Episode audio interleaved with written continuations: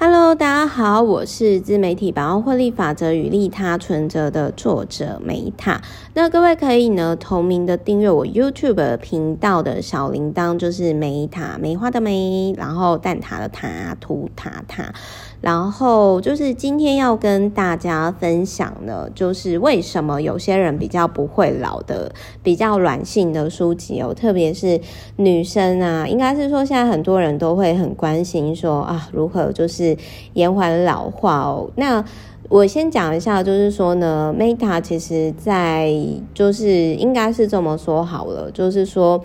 我自己啦，其实认识可能不是。跟我那么熟的人，他们觉得我做很多事情，他们之前一开始都很难相信说，啊什么 Meta 你是八零后，可是你做的事情，可能是或者是你遇到的事情，可能是有些中年人啊，然后就是可能都一辈子不会遇到的事情，就是我有几年的人生经历，对于有些人来说可能十年，或者是他说可能他半半五十，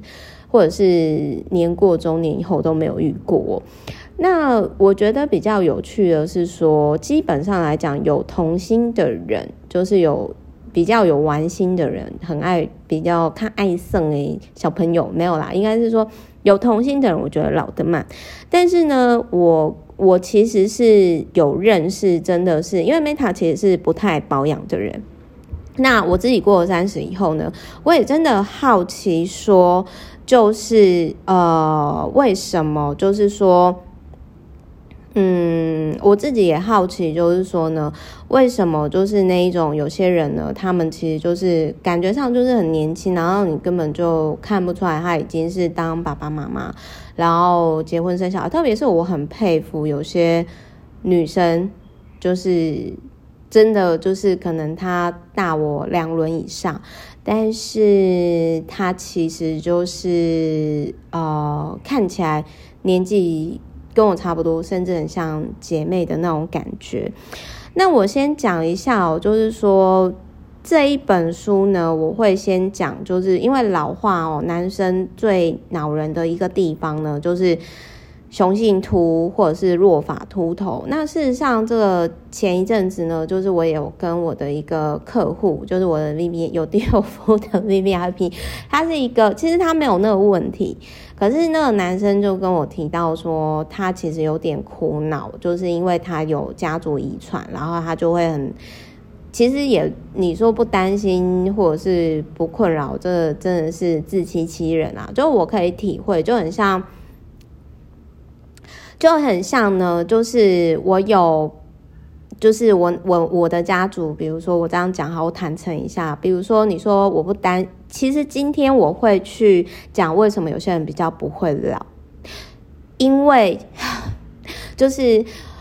呃，我虽然说我们家的皮肤的基因，就是我想要讲一下，我们许氏家族有一个优势哦，就是我们家族的脸很少有烂痘，就是我们的皮肤一般。都不错，像我奶奶到八十岁过世之前哦哦，脸上的肌肤光泽啊。但是我们家族的缺点就是有一些遗传，比如说心脏病、高血压、中风，然后这更不用提，就是我那个自己盖佛寺住持的阿嬷，我就是有巴金森氏症跟阿兹海默症。所以我想要讲的是说，我们每个人都会老，但是这一本书里面他提到很有趣的部分是，就是。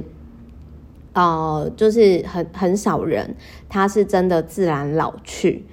就是他其实是说很多人在老化之前走之前，他是死于其他的状况。那我这边会讲几个我觉得比较有趣的地方，就是我觉得光是一本书如果有解决到其中一个观点，那我觉得这个就是我推广书，我觉得有受，就是我觉得很开心，可能或许有帮助到大家的地方。好，我先讲这本书第一百三十二页。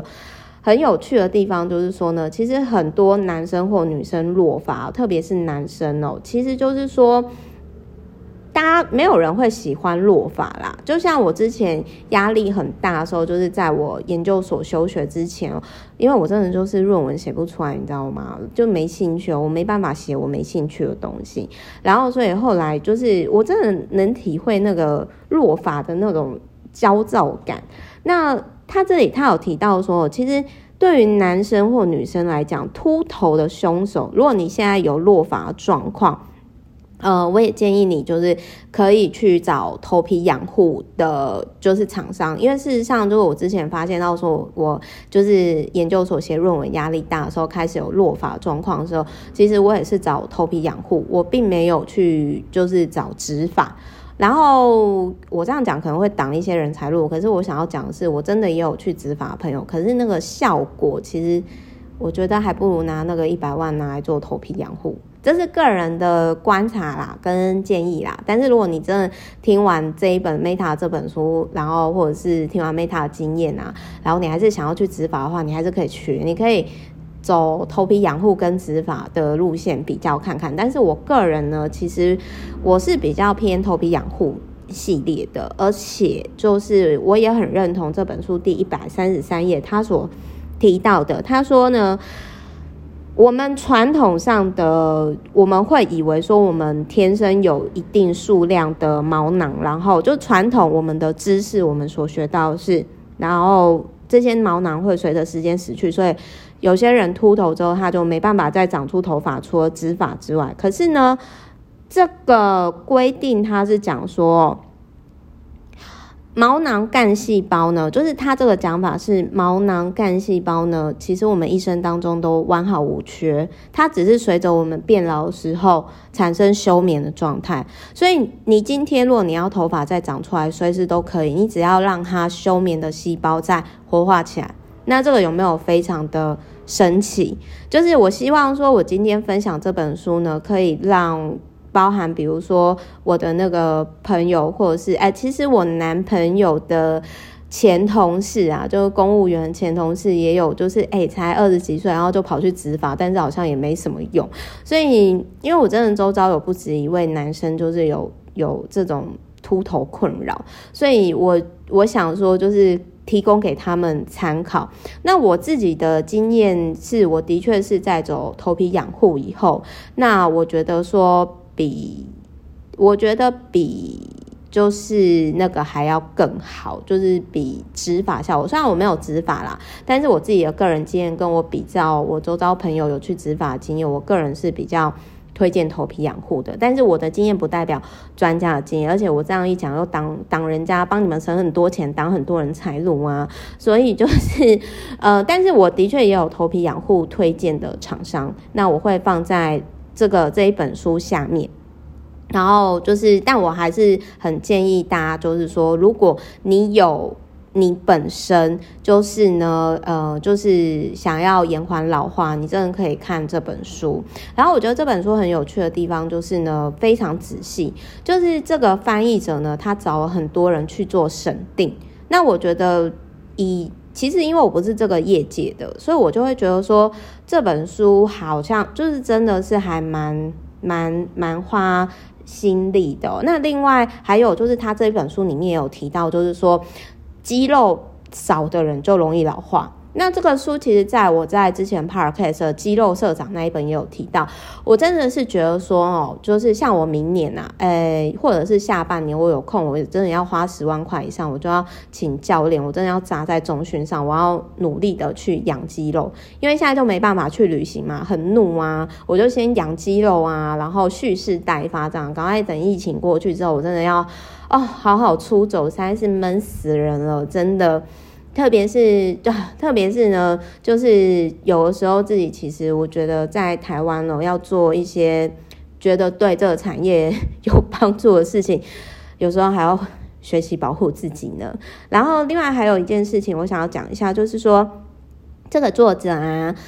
那 Bill Gifford Gifford 比尔吉福德呢，他其实是一个专业的编辑。然后呢，他很喜欢骑车、滑雪、跑步、美食，哇，我觉得是一个很棒的人生。然后他的阿嬷呢，已经百岁了，那他想要老的健康呢，是他想要努力达成目标。那最后我想要讲一下，就是说我以前我会觉得我男朋友哦，就是讲话都很好笑，可是他有一句话呢，我觉得。是挺有道理的，我以前无法体会，可是我过三十以后，我真的渐渐有体会。就是他跟我说，他说哈，当你今天要老得慢，你就是要有肌肉。他的就是我男朋友，他是走肌肉社长那一本书那一派的，就是他认为肌肉胜过一切。但是我就会耻笑他，我说这样你就是那个没有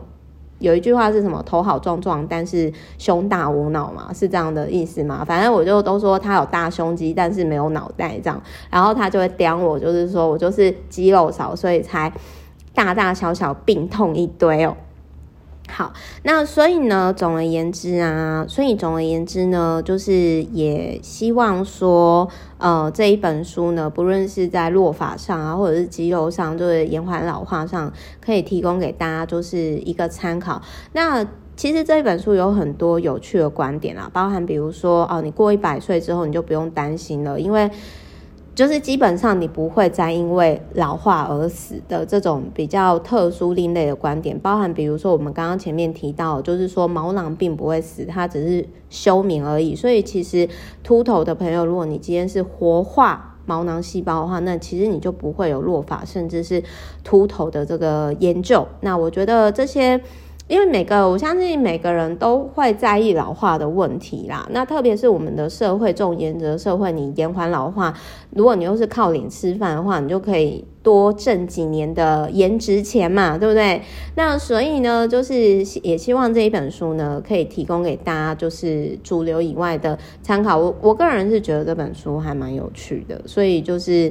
呃，也希望对于大家是有帮助的。然后，嗯，好，我们下一集再见，拜拜，我爱你们。